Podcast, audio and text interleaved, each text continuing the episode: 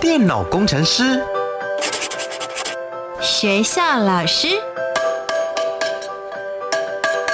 铁匠职人，自媒体电商，表演艺术家。你的未来想做什么？三百六十五行职场技能，职人带你一窥职场内幕。开箱职人吧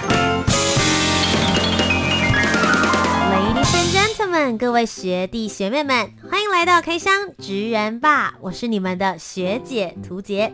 今天节目当中要为大家来开箱的这个职业，算是我近两年才比较知道的行业，因为其实之前都是在欧美或者是东南亚，甚至大家可能去海边的时候比较会接触到这一个职业。今天来跟大家分享的是一位学姐，欢迎黑朱拉学姐。Hello，我是黑朱拉。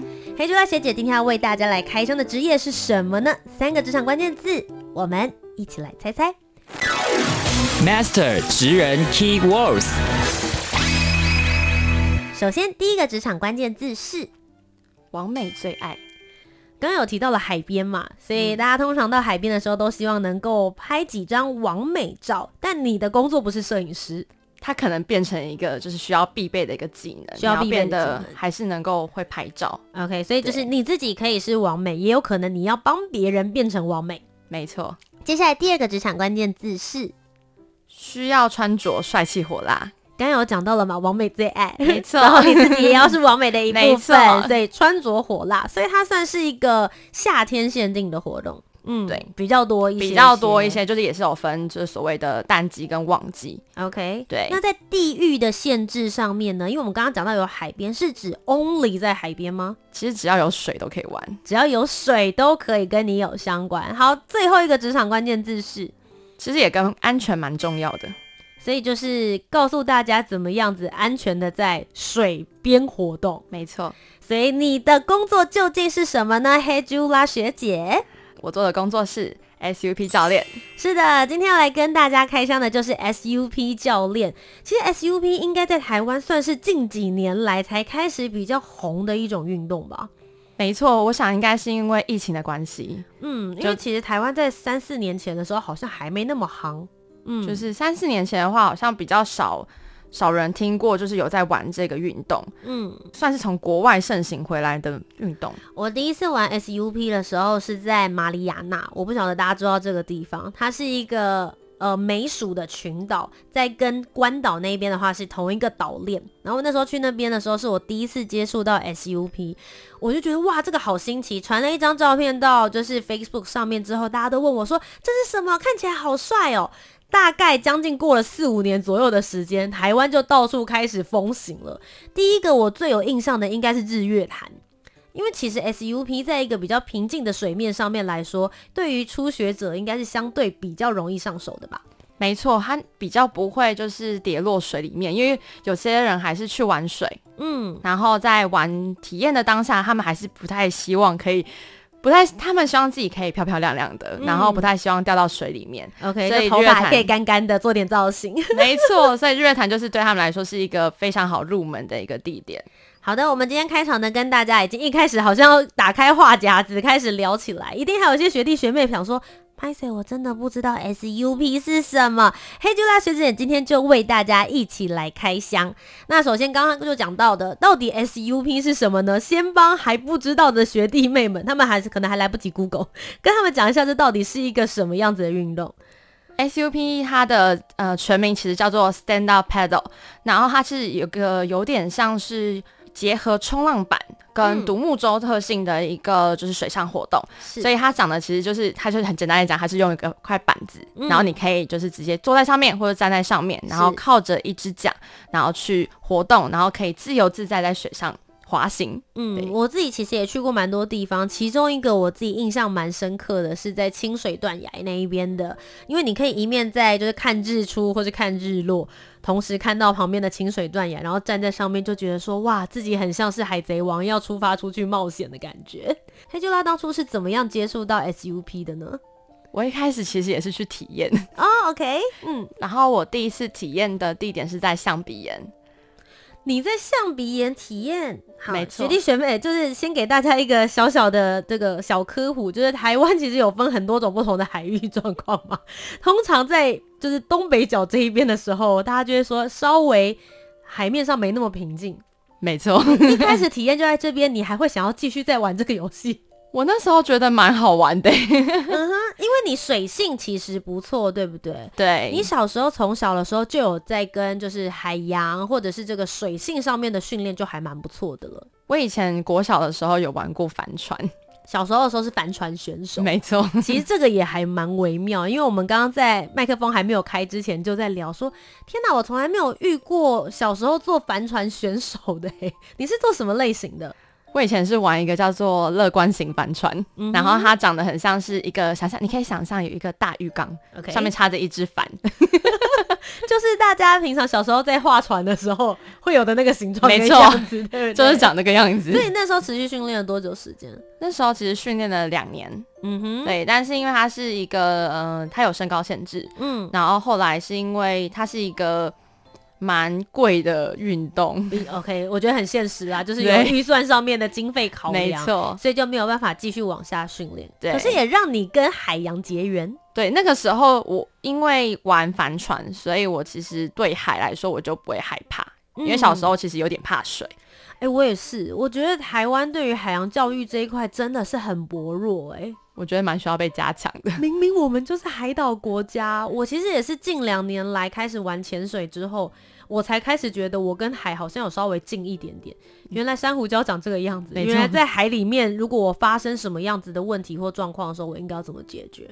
对啊，所以我觉得台湾本来就是在对于海洋教育这一块，其实真的需要多一点琢磨。当然，大家也不要害怕，就是海洋是一个你很好的朋友。嗯，好的，所以我们接下来就回到了 SUP。你第一次接触到 SUP 的时候是在象鼻岩这一边，第一次玩有什么感觉？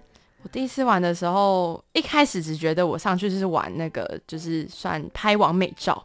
OK，对，但后来就是滑着滑着，然后教练自己跟我说：“哇，我觉得你好有天分哦。”然后我想说：“哇，教练也太会讲话了吧！”第一次体验的那个人很重要，非常重要的人，所以就因为他这样称赞你，你就觉得说：“哎、欸，其实好像可以再继续尝试。”一开始其实是那时候在滑的时候，大家都是跪着滑，因为其实我们在我们是算在开放水域水域里面滑行，所以我其实很多。一跟我一起玩的人都还蛮害怕的，然后一开大家一开始都是跪着，嗯，然后后来就想说，哎、欸，教练站着，哎，我也好想试试看哦，然后我就慢慢的尝试想要站起来，一开始还有点，哎、欸，稍微稍微有点跌倒，嗯、然后教练说没关系，你可以看前方，慢慢的站起来，然后我就说好，然后我就试试看，哎、欸，我就站起来了，然后我就开始在那边滑，然后就滑得很开心，然后稍。就是甚至有点不受控，然后滑很远这样子。哇，教练，你就想说，刚刚干嘛还要鼓励他站起来？现在没有办法了吧？不受控了，跑很远。那你是怎么样子起心动念，决定要从一个一开始只是去体验，后来变成教练？这中间应该经过了蛮长时间的琢磨吧？其实中间花大概一个月的时间而已，蛮近的。因为那时候教练，我后来跟教练变成朋友，我们后来还一起去冲浪，然后他就跟我讲说。哎、欸，台湾在在那个教练这一块很缺女教练呢，就是有点被他洗脑似的，就是一直说服说哦，台湾很少女教练，然后你你很适合，你可以一直来玩这样子。我想说哇，又可以玩，然后又可以就是跟着朋友一起玩耍，我觉得蛮有趣的，而且相对来说它的上手程度，我觉得我还蛮好掌控的，嗯，所以我就想要尝试看看，然后就一直说，哎、欸，那你就考可以去考个教练证。对，所以中间蛮多体验的。那所以如果要在台湾，你想要考 SUP 的教练，你需要经过哪一些的考验呢？如果你要考 SUP 教练证的话，可以建议你去考那个水中运动协会的证照。嗯、然后他们有分就是丙式、乙式跟甲式，还有分三级的教练证的制度。有什么不同？丙式的话是最初阶的，那它其实就是可以在平静水域。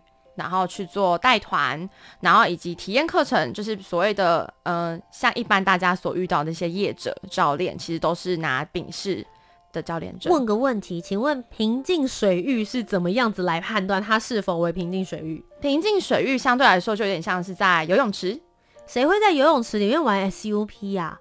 有吗？像是学校如果要训练的话，哦，okay、可能会在游泳池，或者是就像你刚刚讲的水上瑜、水中瑜伽，然后在 SUP 上面可以做瑜伽。OK OK，对，可能在平静水域，然后还有日月潭。台湾的话，日月潭也可以算是平静水域。OK，那再来是乙级，对不对？对，乙级的话就是在所谓的开放水域。嗯哼，对，然后它就是你刚刚讲到，比如说你体验的象鼻岩，或是如果大家去这个小琉球的时候，可能现在也蛮流行可以玩的，这个也算是开放水域吗？它算是开放水域，嗯、但是乙级的教练证它比较像是，呃，你要在开放水域去进行一些专项的课程，它不是指。所谓的体验哦，不是只是玩。所以丙式的话就可以包含所谓的平静跟开放都可以带团。哦，那其实丙就很够啦，丙级其实就 OK 了。OK，对对对，然后最后甲级的话就是最高级。甲级的话就是可以开一些训练的课程，你可以教学。哦，你可以教丙教教练，我懂的，就是你可以再教训练一批成为从一般人变成丙式的教练的人，没错。OK，所以大家可以很清楚，就是有三种不同的等级。所以你现在考到的是丙式的教练证。教练证。那丙式教练证，刚刚有讲到说你们会需要训练跟上课嘛？大概课程会是多久的时间？课程大约需要花三天。三天哦，这么快？其实很快。对啊，那 决定要去上这个课程的话，有些什么限制吗？比如说你要会游泳啊，你要会换气啊，你们是有没有这些规则？其实它的规定比较。没有那么那么多，OK，没有那么严谨。就是其实你就是只要是台湾国民，应该是说你自己要对自己的水性有把握。你总不能说你去、嗯、要去考丙试，结果最后你成为了教练，但你带人的时候你自己不会游泳，这蛮尴尬的嘛，对 对，对？但是就是通常如果说你要你考教练证，你要去带团的话，还是比较建议你可以同步一起考，就是救生员证。OK，所以这丙试的三天你会上到些什么样子的课程？会上学科。先上就是关于 SUP 的基本的一些操作啊，嗯、跟它的一些学科的内容。是，然后我们就是会接下来就会训练，就是教你怎么在水上然后操作 SUP，嗯，对，然后我们在最后一天的时候会做考试，嗯、那我们也会做现场的教学，嗯，对，训练你如何去带团，然后如何告诉人家体验的时候你要怎么怎么使用，怎么操作我们所谓的 SUP，就是立式滑桨，嗯。通常你们在上这样子三天的课程的时候，学费会落在什么样的区间？学费其实大概落在四千五，OK，就四千五百块钱，然后三天的课程你就有机会可以拿到丙式的教练证。没错，但有些人就是可能会考试没有过，然后教练会一直陪你考试，这样。什么？是可以同那同一天吗？继续一直考，还是说你是之后再来？会之后，因为如果、哦、因为是会有一个考试的，就是因为我们是用。有点像跑步跑完这一圈，那、嗯、如果你这一圈没有跑完的话，那你可能就是可能要等到下一次再继续跑，再继续。我很好奇，你们在这个过程会教救援的课吗？会，OK，嗯，对。那像是救援的话，有最最多所遇到就是很多会学员会落水，嗯，然后如果掉到水里面的话，我们可能就要爬到他的板子上，嗯哼，因为他可能就是他人已经落入水里面，所以你要爬到板子上，然后把它翻过来，嗯，对，然后。救他上来，然后自己落入水里，所以好不容易考到了这个丙试，对你来说从体验到变成教练，大概花了一个月左右的这样子的时间之后，你就正式的开始职业。还记得你第一批教的学生吗？还记得，那时候有很错吗？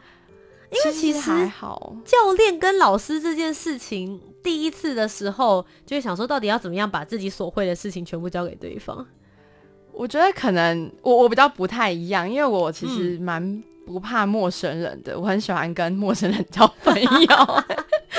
然后我其实，在第一次去体验的时候，我就有点鸡婆，就是旁边人有点听不太懂教练的指示，所以我就会跟他说：“哦，要怎么做？”然后呢，从其实我觉得有点像是那个时候，教练就觉得我好像有这个潜力可以当教练，okay, 先把你招来当帮手。没错，所以后来你有跟着那个教练一起在同一个地方代课，或是有啊有啊有。所以你一开始的时候就是先去找他，是不是？我真的考到喽！对对对对，就是被你推坑的哦。呃，其实他跟着我一起上课，因为他是助教。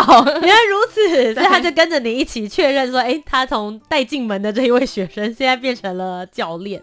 那你那个时候要去考这样子的证照，然后去做这样的教练，你的家人是支持的吗？”其实我蛮意外，他们还蛮支持的。嗯，但是他们觉得希望我可以就是规划的更完整，就是相关的一些我想要在哪里带团，然后我要有什么装备，他们需要我。希望我自己可以想清楚，然后让我自己去装备我自己这样子。嗯哼，对。我很好奇，像你自己本身有当体验的玩家，然后你有当教练，你觉得当玩家跟当教练，你们你看在玩这个东西的时候，你的视角跟态度会有些什么不同？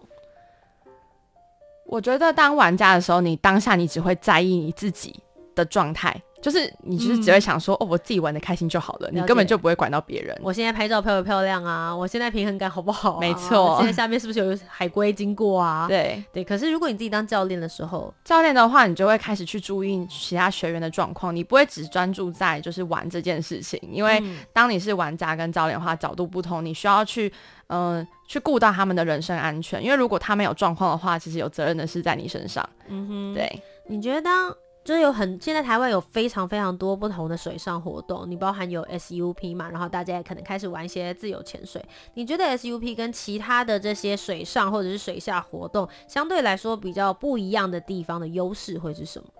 相对来说，它的入门门入门的门槛是比较低一些的。嗯，那它其实是那种年纪很小的小朋友。我其实那时候去考试的时候，有个学员，她是一个妈妈，她带一个她的小朋友，她小朋友才七岁，然后其实七因为要年满十八岁才能够考教练证，但是她也跟着我们一起完成了所有的课程，对，wow. 所以她真的是一个门槛算比较低的。嗯、然后那个弟弟很可爱，他还跟着我们一起去比赛，真的假的？对，这个有比赛，有比赛，什么样类型？要比什么？就是比速度。哦，你说滑吗？对，比速度就有点像划龙舟。OK，对对对对对，所以就是在比赛的时候到底谁可以在 SUP 上面站着，然后滑的最快。嗯，可能就是有，对，如果你落水的话，就会拖到时间。哦哦，你还要再站起来，然后继续完成你的比赛。对对对对，所以也是换算那个秒数。嗯，对对对对，所以其实是蛮趣味竞赛的一种模式啊。那其实如果在台湾的话，玩 SUP，你会有些什么样子建议的地方，或是初学者，然后呃，你已经稍微比较有玩了有点心得，甚至高级的一些不同的场域，可以给大家做推荐吗？我蛮建议大家一开始如果想要体验的话，你可以先去平静水域尝试，像日月潭，嗯，然后或者是嗯小琉球，我所知道。就是可能大福渔港那类的地方，但你想要看教练评估、嗯，就是一些比较平静的地方，会比较适合你去体验。嗯哼，嗯。那如果说是想要玩的稍微比较刺激或者比较有趣一些些的，如果你想要玩比较刺激的话，就去所谓的开放水域，就像一些东北角的，像鼻岩、嗯，或者是像刚刚图杰学姐说的，就是清水断崖这这些地方，都是蛮适合体验的、嗯。那如果想要再更进阶一点，你如果是已经比较算是资深玩家，你觉得自己蛮厉害的，那我蛮推荐你可以自己去那个，你可以可以揪教练一起，嗯、你可以去那个那个宜兰那边乌石港。乌石港不是冲浪的地方吗？你可以去那边玩，就是 SUP 冲浪。哈，SUP 是可以拿来冲浪的，可是 SUP 的板一般不是会比冲浪板还要再大一些些吗？对、嗯，所以可能就是要拿 教练的板子。这样子会比较不会伤，是不是？当呃，当然教练的板子比较贵，但是相对来说，它其实是一个，它也是一个蛮有变化性的一个运动。嗯哼，对，因为它甚至会跑得比冲浪板还快，嗯，因为它可以就是用用那个桨然后助跑，你不用在那边划水，很累。哦，OK，因为冲浪的时候大家可能自己用手划，所以蛮辛苦的啦。对，那像这样子，如果大家准备要开始入门玩 SUP 的话，你会给大家一些什么样子的装备建议？装备的话，其实如果你是不怕晒的话，男生女生其实就是可以穿最少布料。但是我不太建议，因为如果说像台湾这么热的天气，嗯，其实还是要穿一些长袖啊，或者是水母衣、嗯、水母裤，然后去防晒，物理性防晒。对，物理性防晒，嗯。然后如果可以的话，还是要自己稍微准备一下救生衣之类的。嗯哼，对，然后或是你需要准备一些胶鞋，因为如果说你下水的地方，哦，如果不是在沙滩。然后有可能像东海岸都是一些就石头或是礁石，比较危险一点，嗯，所以还是比较建议有这些装备会比较好一点。我自己这边有两个想要跟大家分享的事情。第一件事情是海洋友善，就因为毕竟大家在玩 SUP 的时候，刚刚讲你可能是在就是呃大自然的环境之下，不论是日月潭还是去海边。因为我自己跟黑猪拉我们都有在玩潜水，我们就会很在意呃就是海洋，大家尽量不要擦防晒乳液下去，因为其实这些可能都会对于不论是藻类啊、生物啊，甚至是珊瑚礁会有一些比较不好的影响。所以像他刚刚建议的，我觉得蛮好的，就是你。就是穿水母衣，然后长袖，然后自己去做这些物理性防晒，可能比你擦再多这些化学性的防晒乳液都还要来得好。然后第二个是一个很有趣的小故事，就是他刚刚有提到胶鞋，我以前真的没有在注意这件事情，一直到呢我弟在加州念书，那加州那一边非常有名，就是大家都会去冲浪。他有一次冲浪完之后呢，他往下一踩之后，刚好踩到了那个红鱼。然后大家知道红鱼的刺是有毒的，就它的尾巴，对，它的尾巴是有毒的。它一下来之后，它可能就刚好踩到那一只红鱼，所以那一只红鱼就反射性的攻击了它，这样。然后它整个回来之后，脚全部都乌黑乌青。它一起来之后，它脚非常非常痛。然后旁边就有一个冲浪的辣妹走过去，然后就问他说：“你脚怎么了？不舒服吗？”他说他踩到红鱼，就对方跟他讲说：“你回家用盐水，就很很浓很浓的盐水泡，然后你泡大概一。”两个小时之后就会有那种就是青色的液体是出来，如果它出来就表示毒出来，你就可以不用去急诊了。哦，我第一次知道被红鱼刺到可以不用急诊呢、欸。他就真的这么做，然后毒素真的就有被逼出来。从此以后，他都穿胶鞋去冲。我要跟大家讲故事是这个，好不好我是觉得是蛮聪明的啦。我要跟大家讲这件事，就是我以前就是跟黑啾他学姐一样，我是就没有想说要穿胶鞋或什么去。然后你可能也会觉得不要穿，你冲浪比较方便，或是你呃 SUP 你在爬上爬下的时候会比较舒服。嗯、但确实是能够非常保护好你自己。因为台湾其实，在这一点上面，真的，我们之前有一集的时候，不是请了崔崔学长来讲救生员嘛，也是在说台湾对于这一块如何安全的在海边玩这块教育，真的是需要加强哎、欸。我觉得是，嗯，可能可能不仅是家长小朋友啊，就是要教育小朋友，嗯，就是去海边玩，然后你要怎么安全的玩，但也是像我们自己，如果说我们没有那么相关的知识的话，很需要就是一直去培养这一部分的海洋知识，不然你。没有玩过，你根本就不知道这些东西。那你会怎么就是建议大家？如果他真的有一点点怕水，可是今天听了这一集之后，又觉得说哇，好像尝试看看呢？你会怎么建议学弟妹们？我会非常建议学弟妹可以找我来玩。可以直接找你的社群，是不是？有问题的话，直接找黑啾他学姐啊。好了，不过其实我觉得今天就是听他聊的时候，都会觉得说，哇，真的是非常乐观，然后很阳光，觉得哎、欸，玩水找他就绝对不会有什么问题的。但难道你不会有觉得很累的时候吗？你有没有在做整个教练的过程，偶尔还是会有一点 murmur 的时刻吧？会啊，就是想说，嗯，还是有一些学员很不听话，就是就是，嗯、呃。这是一个小故事。我之前有去帮忙带团，然后在日月潭，嗯、然后那时候有两个学员，就一对情侣，他们是两人一板，他们就是默默的滑到很远的地方，然后他们手上有带手机，但是同行的其他学员联络不到他们。OK，然后我们当下完全不知道怎么办，想说他们到底去哪里了，嗯、而且。嗯、呃，你知道玩水这件事情很重要的是，我们都要随时注意身边的同伴在哪里，这是一个很重要的事情，真的很很需要那个学弟妹可以听到，就是提醒这个很重要。嗯、然后后来我们在当下一直没有联络上他们，后来我们就渐渐的想说，还我们还是往岸边滑，嗯，然后去前进。结果后来就接到电话，他们说，哦，他们已经先回岸上了。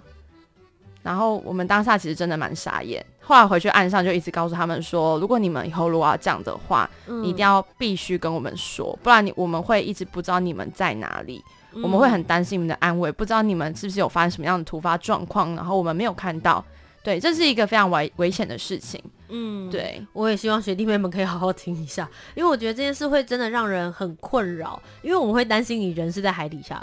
对，然后只是因为海域太宽了，我们不晓得没有看到你的板子，或是没看到你而已。其实这个是非常非常危险的一个部分。大家团体出去啦，不然团进团出很重要。不然有本事就是你自己去买那个救生衣，然后你自己去外面玩，你就不要把这个责任压在别人身上。呃，还是不太建议，好不好？就是大家在玩的过程里面啊，我觉得还是要去做这个彼此安全、互相的提醒跟体谅。那你之后还会再继续做 SUP 教练，不论是兼职或者是把它转成正职吗？目前的话，会是把它以兼职的方式来执行。嗯、对，因为如果说你要在一个地方，然后兼就是正式做 SOP 教练的话，你还是要跟一个工作室去做配合。嗯。那我目前的话，因为我还是想要找一些其他工作去尝试，嗯、所以我会把它当兼职来做。对，嗯、但是就是比较算是带团。如果说有朋友找我，或者是有客人找我，然后我才会出去带团。嗯。那么今天听完节目之后，如果有学弟妹们也想要像黑吉拉学姐一样，想要做一名 SUP 的教练的话，你会建议大家在不论是大学社团或者是课外课程当中，大家可以修习一些什么样子的技能或者课程，才比较适合能够成为教练？我会蛮建议大家可以先去就是考一张那个救生员的证照，嗯，对，然后跟水中协会的。像是我刚刚说的那个丙级的教练证，其实是你本身可以就可以自己去考的一个证照。嗯，那相关其他的话，目前还没有想到。嗯，对，但是我觉得有这些其实就已经蛮足够的。那你也可以去找一些适合的业者，然后就是可能你有去体验那个业者，你可以问问他，问问看他说，哎、欸，你们这边有缺教练吗？可以问问看，勇敢的自己去找寻自己的工作机会。对对对，你觉得什么样的个人特质比较适合做教练？其实我觉得开朗蛮重要的，虽然我自己的教练他是有一个有点闷骚的 教练，嗯、但是，嗯、呃，你只要就是你很喜欢跟人家亲近，然后很开朗，然后你要能够去注意到你伙伴身边的安全，嗯，我觉得就蛮适合能够成为一个教练的。然后同时你要很会顾你自己，嗯，对，嗯，比较容易。帮别人打开心房吧，我觉得这可能蛮重要的。对，最后问一个比较现实的问题，就是薪水待遇。通常像这样子带一个团，你们一个教练会最多能够带多少人？然后通常薪水会是怎么样子来计算？最多的话，一次能够带十个人，一个教练配十个哦，哦好多哎，其实对，嗯、但其实不太建议。对，然后通常一场，因为我们都是算一场活动，嗯、然后我们就是一天最多可以带日出上午。下午，然后通常下午就是直接傍晚的啦。下午团，对，通常一天带三场，所以一场的话大概是一千块。OK，一天最多可以赚三千。OK，日薪大概会是三千块钱左右。然后如果刚好你又是很喜欢跟海洋接触，然后自己也很喜欢买 SUP 的话，也许也可以考虑这个职业。好啦，那么今天呢，就非常谢谢黑吉拉学姐来到开箱职人吧当中，为我们开箱了 SUP 教练这个职业，非常谢谢你，谢谢，谢谢图姐学姐。那么各位学弟妹们，我们今天就要下课喽。我是你们的学姐图姐，我们下周节目再见，拜拜，拜拜。